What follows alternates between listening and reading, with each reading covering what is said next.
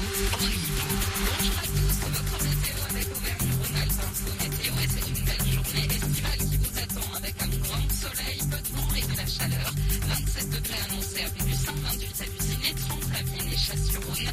On restera sur cette même tendance au moins jusqu'à jeudi. C'était la météo sur GIFM, avec Skoda, groupe central auto, avenue du général Leclerc à Vienne. Sur la route un chantier commence aujourd'hui sur le chemin du Grand Bois à Sessuel pour une durée de 4 semaines. La circulation est interdite dans le secteur et on a toujours ces travaux sur la 7 entre Fézin et Ternay en direction de Marseille. L'autoroute sera fermée entre 21h et 6h cette semaine jusqu'à jeudi inclus.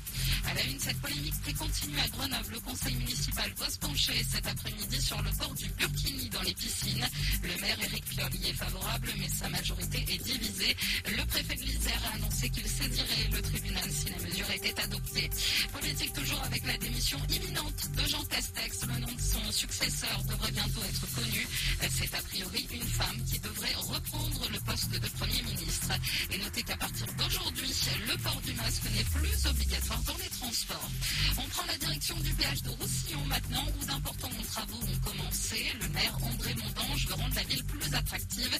Et ça passe déjà par le stationnement. On l'écoute au micro de Guillaume Soquel. On vient d'acquérir une maison qui était abandonnée tout à côté du gymnase Bayard. On va l'écrouler, on va faire un parking. Tout à côté de on a un bâtiment qui a une ruine qu'on va écrouler, ce qui va nous permettre d'agrandir le parking Vigal et Capelli et de sécuriser l'entrée et la sortie de l'école maternelle Aulier. On va refaire également la place Charles de Gaulle qui est derrière, où là il y a tout un travail d'urbanisme à faire pour optimiser ce parking et encore une fois gagner des places de parking.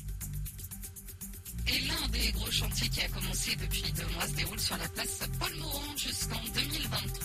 Les sports et en rugby, pas d'exploit pour le CS éliminé en quart de finale de Fédéral 1. Les Viennois ont perdu 37 à 0 face à Yarkirkiran hier. Ils évolueront en national de la saison prochaine. Enfin en foot, les trophées UNFP ont récompensé Kylian Mbappé hier, élu meilleur joueur de Ligue 1 pour la troisième fois.